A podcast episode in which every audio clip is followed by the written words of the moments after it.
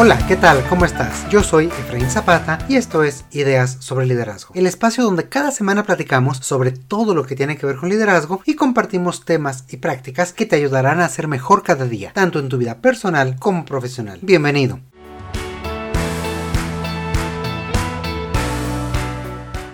¿Has tenido la mala experiencia de tener un jefe que más que motivarte y aprovechar tus capacidades te limita, te impide hacer tu trabajo o finalmente te desmotiva? Desafortunadamente no son pocos los jefes que desmotivan a su equipo. Después de la contingencia de 2020, las organizaciones aún están incorporando nuevas formas para fortalecer el liderazgo, el sentido de pertenencia y la motivación de personas que trabajan a distancia. Este es un reto importante en el que el contacto humano y la capacidad de los líderes para ser y mostrarse abiertos es fundamental. Sin embargo, estos esfuerzos se enfrentan a rezagos que se vienen arrastrando desde mucho tiempo atrás. Varios estudios, así como la experiencia común, demuestran que las organizaciones y los líderes saben que es importante contar con colaboradores motivados y comprometidos, pero la mayoría no establecen programas ni iniciativas eficaces para ello. Cuando mucho se responsabiliza a los jefes, pero una vez más no se brindan las herramientas necesarias para lograrlo. Ante esta situación, muchas veces las personas con personas a su cargo, llámense los jefes, intentan de forma empírica de obtener resultados e integrar a sus equipos. Lamentablemente no siempre tienen éxito e incluso en ocasiones pueden hacer más daño de lo que suponen.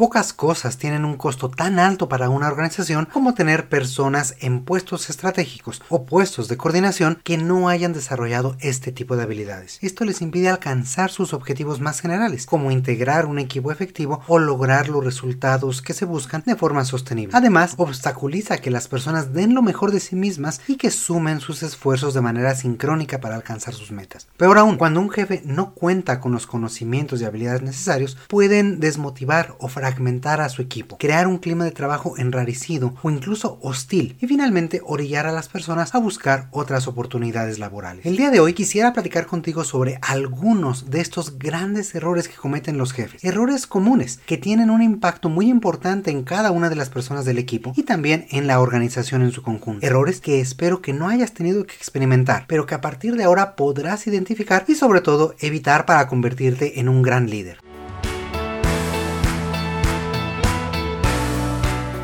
Y antes de iniciar, quiero agradecerte que nos escuches como cada semana y nos ayudes a seguir creciendo. Háblales a tus compañeros y amigos sobre ideas sobre liderazgo. Cuéntales qué te ha funcionado y cómo podría este espacio ayudarles a ellos también. Esto para fortalecer su carrera y ser cada día mejores líderes y mejores personas. Desde ya, muchas gracias. Y ahora sí, ¿comenzamos? Pues bien, el primer gran error de un jefe es no escuchar. Lo hemos dicho en varias ocasiones, la comunicación es una de las habilidades más importantes para cualquier líder. Por el contrario, un jefe que solamente permite que las cosas se hagan a su manera, que no escucha recomendaciones o que no se interesa por los demás, suele generar un trabajo poco productivo, demoras, desmotivación e incluso accidentes. Las personas que no escuchan se están limitando a sí mismas, dejan de ver otras posibilidades, otros puntos de vista y otras perspectivas que podrían resolver muchas de las situaciones que viven. Al no escuchar, uno piensa que siempre tiene la razón o la mejor forma de actuar, por más que ésta sea improductiva o esté atrasada en comparación con lo que se está haciendo en la competencia, con las nuevas tecnologías o incluso con las necesidades del mercado o de la organización en sí misma. Escuchar es una forma de generar cercanía y confianza con los demás. Nos permite encontrar alternativas juntos, hacer que el equipo se sienta integrado y tomado en cuenta. Al sentirse escuchadas, las personas brindan valor, aportan ideas, encuentran soluciones y se vuelven más proactivas.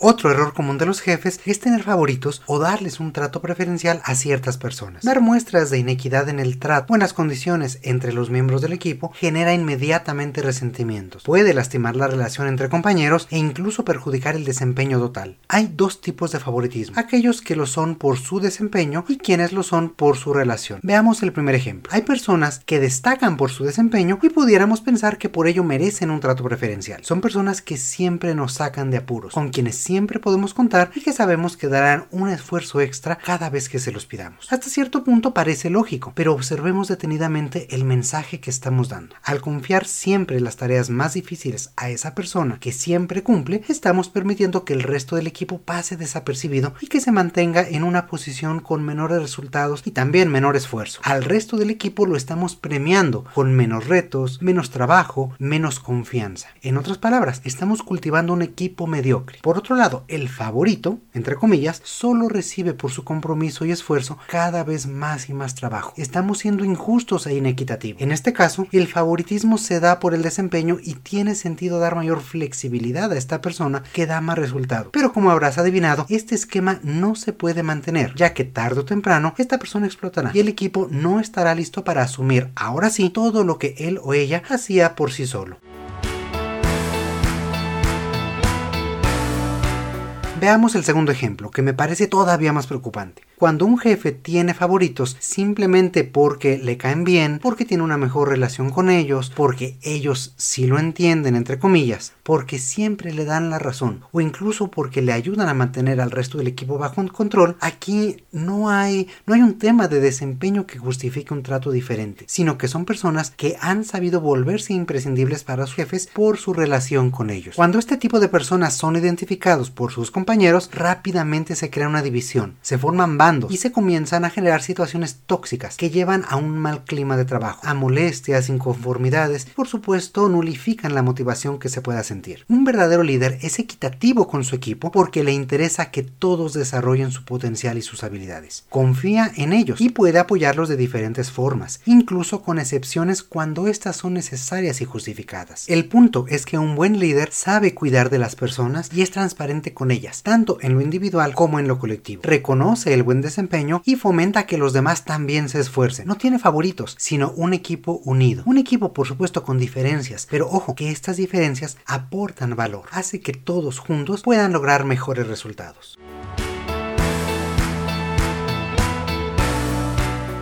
Otro gran error de los jefes es instalar e impulsar reglas sin sentido o demasiado exigentes. Estas reglas suelen ser un reflejo de una gran necesidad de control y se desvirtúan cuando este control se extiende más allá de los procesos y lineamientos necesarios para el funcionamiento del equipo. Las reglas que poco tienen que ver con el trabajo y mucho con las personas pueden generar descontentos y tensiones sin agregar ningún valor real. Temas como códigos de vestimenta muy estrictos o diferentes para hombres y mujeres cuando no hay necesidad de ellos o mostrar una absoluta inflexibilidad ante situaciones extraordinarias hacen que las personas se sientan abrumadas, cuando no observadas o juzgadas en todo momento. Por supuesto, toda organización, es más, todo grupo humano necesita tener lineamientos y normas para facilitar la interacción entre sus miembros y facilitar también que los procesos y otros mecanismos se sigan con un alto nivel de calidad y también de seguridad. Este tipo de reglas tienen una razón de ser, son coherentes con la organización, con sus principios y con sus valores. Son pertinentes ya que están enfocadas en el trabajo en sí mismo y por lo general también son flexibles para que se adecúen a la realidad que se vive. Estas reglas necesitan ser establecidas y seguidas. Por el contrario, las reglas sin sentido no aportan nada sano al funcionamiento del equipo, sino que demandan energía, generan incomodidad y pueden provocar una tensión latente que tarde o temprano se convertirá en un problema para todo el equipo. Cuando un jefe impone este tipo de reglas sin sentido, se aleja de su equipo y erosiona el ambiente de trabajo. Peor aún, cuando impulsa su aplicación sin flexibilidad ni criterio, genera un estado emocional de ansiedad y de molestia. Como líder, necesitas identificar este tipo de reglas absurdas y eliminarlas, o al menos flexibilizarlas. Entabla un diálogo con el equipo para buscar alternativas prácticas, buscar acuerdos y compromisos que faciliten el trabajo y la interacción. Y si estas reglas son impuestas a ti y tu equipo, busca espacios de comunicación en los que sea posible evidenciar los efectos de dichas medidas y su impacto en el trabajo. Propon junto con tus compañeros alternativas y encuentra aliados entre otros miembros de la organización que puedan estar experimentando este mismo de situación. Como decíamos hace un momento, toda organización necesita reglas, pero estas deberán de ser siempre coherentes, pertinentes, flexibles y sobre todo orientadas hacia agregar valor en el trabajo.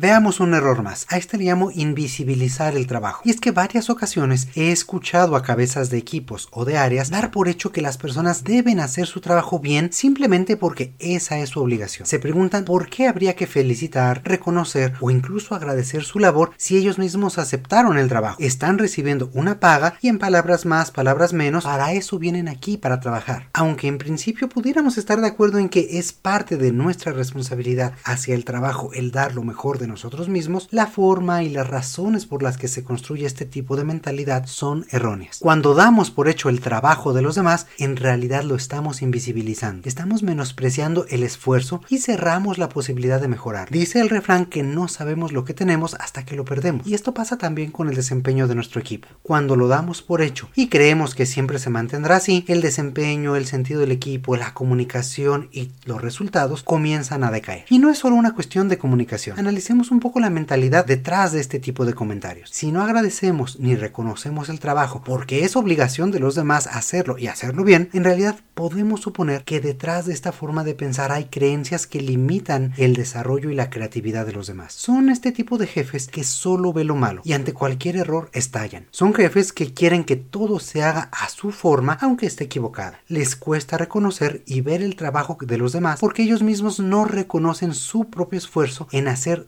sus actividades, sino que creen que todo lo hacen bien y no pueden equivocarse porque ya están a la cabeza del equipo y eso ya no les implica mayor esfuerzo. Como líderes necesitamos comunicar a los demás cómo han hecho su trabajo para poder mejorar los aspectos que haga falta o fortalecer los buenos resultados que se han obtenido. También necesitamos escucharlo, necesitamos saber cómo estamos haciendo las cosas nosotros para poder mejorar o corregir aquellas cosas en las cuales no estemos dando el mejor desempeño. Ahora, simplemente agradecer el esfuerzo de los demás hace que el trabajo se vuelva visible y tenga sentido para quien lo realiza. Incluso para aquellas personas con una alta motivación interna y que son completamente independientes, el saber que están haciendo bien las cosas y que su trabajo es visto por su líder les permite continuar avanzando con seguridad y confianza. Reconocer y apreciar el trabajo de los demás es una marca de un buen líder. Por el contrario, invisibilizar el esfuerzo del equipo o darlo por hecho es un error que impacta en los resultados y en el desempeño de cada miembro del equipo.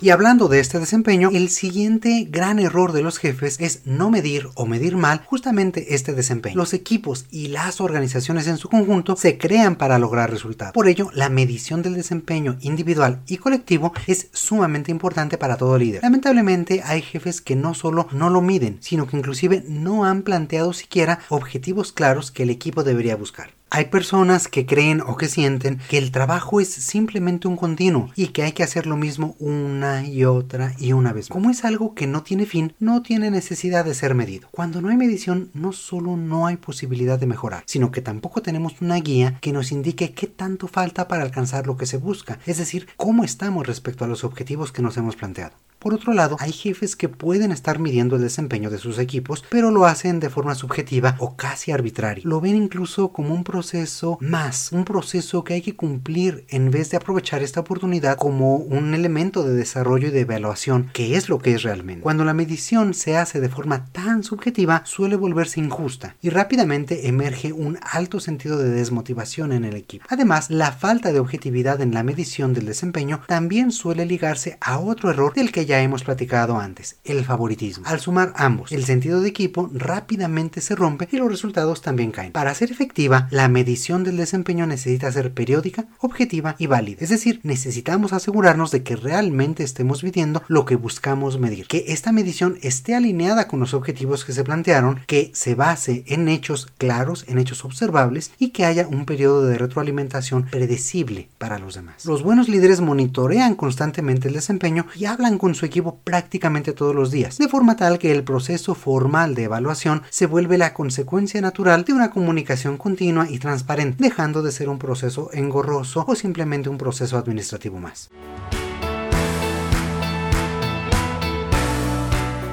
Otro gran error de muchos jefes es tener una mala actitud, siendo incluso apáticos o pesimistas. Se dice que se lidera con el ejemplo, pero lamentablemente también los malos ejemplos que demos permean en las personas con quienes trabajamos. Cuando un jefe se presenta ante su equipo desmotivado, frustrado, enojado, apático o indiferente, contagiará ese mismo estado de ánimo a los demás y un equipo con esa emocionalidad difícilmente podrá integrarse y dar los resultados que se buscan. Hay algunas personas que cuando les hago ver esto me dicen, es que yo soy así. Hay incluso quienes de forma casi sarcástica comentan, parte del liderazgo es ser auténtico y este soy yo. Ante este tipo de situación mi pregunta es, ¿y quieres seguir siendo así? ¿Consideras que esta actitud te da los mejores resultados que puedes obtener? En ocasiones no nos damos cuenta del impacto que estamos teniendo en los demás, tan solo con la forma en que nos dirigimos a ellos. Es cierto que todos podemos tener un mal día y estar enojados, frustrados o tristes. Esto es completamente normal y nuestro equipo también lo puede entender así. Cuando somos transparentes y decimos cómo nos sentimos, es cuando realmente estamos siendo auténticos. Un líder no siempre puede o no siempre debe transmitir este tipo de carga emocional a los demás y en ocasiones tendrá que hacer uso de todos sus recursos emocionales para contenerse y mostrarse con energía y ánimos positivos, aunque en el interior no esté tan bien como aparente. La evaluación del momento y la posibilidad de compartir esta carga varía de equipo a equipo. Sin embargo, la emocionalidad prevalente de un líder deberá ser el ánimo y el enfoque para lograr los resultados, para ver posibilidades, es decir, proyectar confianza, seguridad y alegría por lo que se está haciendo. Tan solo una sonrisa puede abrir puertas, relajar tensiones y transmitir energía a las personas a nuestro alrededor. Mostrarse frustrado o enojado solo puede ser la excepción y no la normalidad que se viva en un equipo.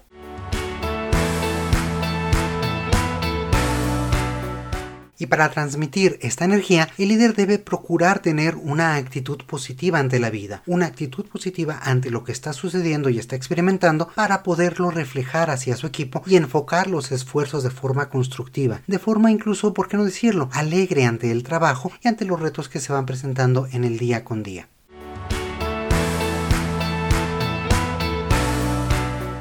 Un error más, y que lamentablemente se está volviendo cada vez más frecuente, es no respetar el tiempo de descanso de los demás. Uno de los efectos inesperados de trabajar desde casa ha sido que se ha fomentado la cultura de la siempre disponibilidad. Esto significa que uno siente que puede hacer su trabajo en cualquier momento del día y aprovechar, por ejemplo, los tiempos que antes se le dedicaba a transportarse para trabajar algo más. Por otro lado, también significa que hay jefes que creen que los miembros de su equipo pueden atender temas de trabajo a cualquier hora del día, inclusive durante los días de descanso. Este fenómeno existía desde antes, pero después de la contingencia de 2020 se ha incrementado drásticamente y hoy es un gran error que muchos jefes siguen cometiendo. Desde la óptica del jefe, la justificación está en el compromiso de las personas con su trabajo y su disponibilidad. Se dice asimismo que de cualquier forma están en su casa, así que rápidamente pueden conectarse un minuto para enviar un reporte reporte, verificar algún dato o hacer una tarea que creen que es sencilla pero que puede tomar más tiempo del previsto. Además, si están solicitando algo en ese momento, significa que ellos mismos como jefes están disponibles. Y si yo como jefe estoy trabajando, ¿por qué mi equipo no tendría que hacer lo mismo que yo? El error de esta óptica está en que para tener un equipo comprometido y efectivo es importante también establecer límites y valorar su descanso. Vaya, para cualquier persona es fundamental tener tiempo de relajación, de sueño o de otras actividades. Es un tema tanto de salud física como mental y que nos ayuda a estar en condiciones para dar mejores resultados, ser más creativos y poder tener una mejor actitud en general. Por todo ello, un buen líder es el primero en establecer este tipo de límites y ayudar a su equipo a que su tiempo de descanso sea realmente para ellos, evitando que se queden pendientes para continuar en casa o haciendo que este tipo de solicitudes sean muy prevalentes y sobre todo que no sean fuera de horario. Cuando un líder valora el descanso propio y el de los demás y se presenta una ocasión extraordinaria que requiere un esfuerzo adicional, el equipo responde con un alto compromiso y están dispuestos a hacer este esfuerzo. Saben que si no fuera necesario, su líder no solicitaría este tipo de apoyo y por ello confían en él y dan lo mejor de sí.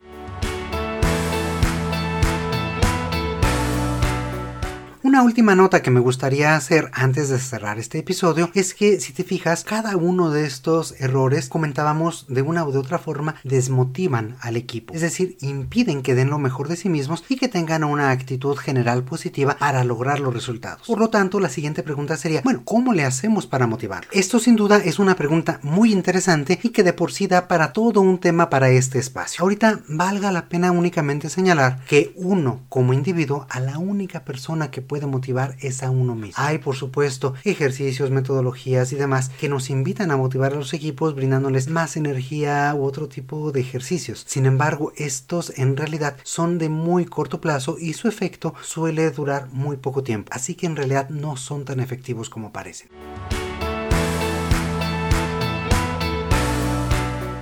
Y bueno, con esto llegamos al final del episodio del día de hoy y ahora es turno para ti. Cuéntanos, ¿has experimentado este tipo de situaciones en tu trabajo? ¿Tú mismo o tú misma has tenido este tipo de errores? ¿O qué otros grandes errores has visto en jefes anteriores? Cuéntanos tus anécdotas e historias escribiéndonos al correo hola arroba ideas.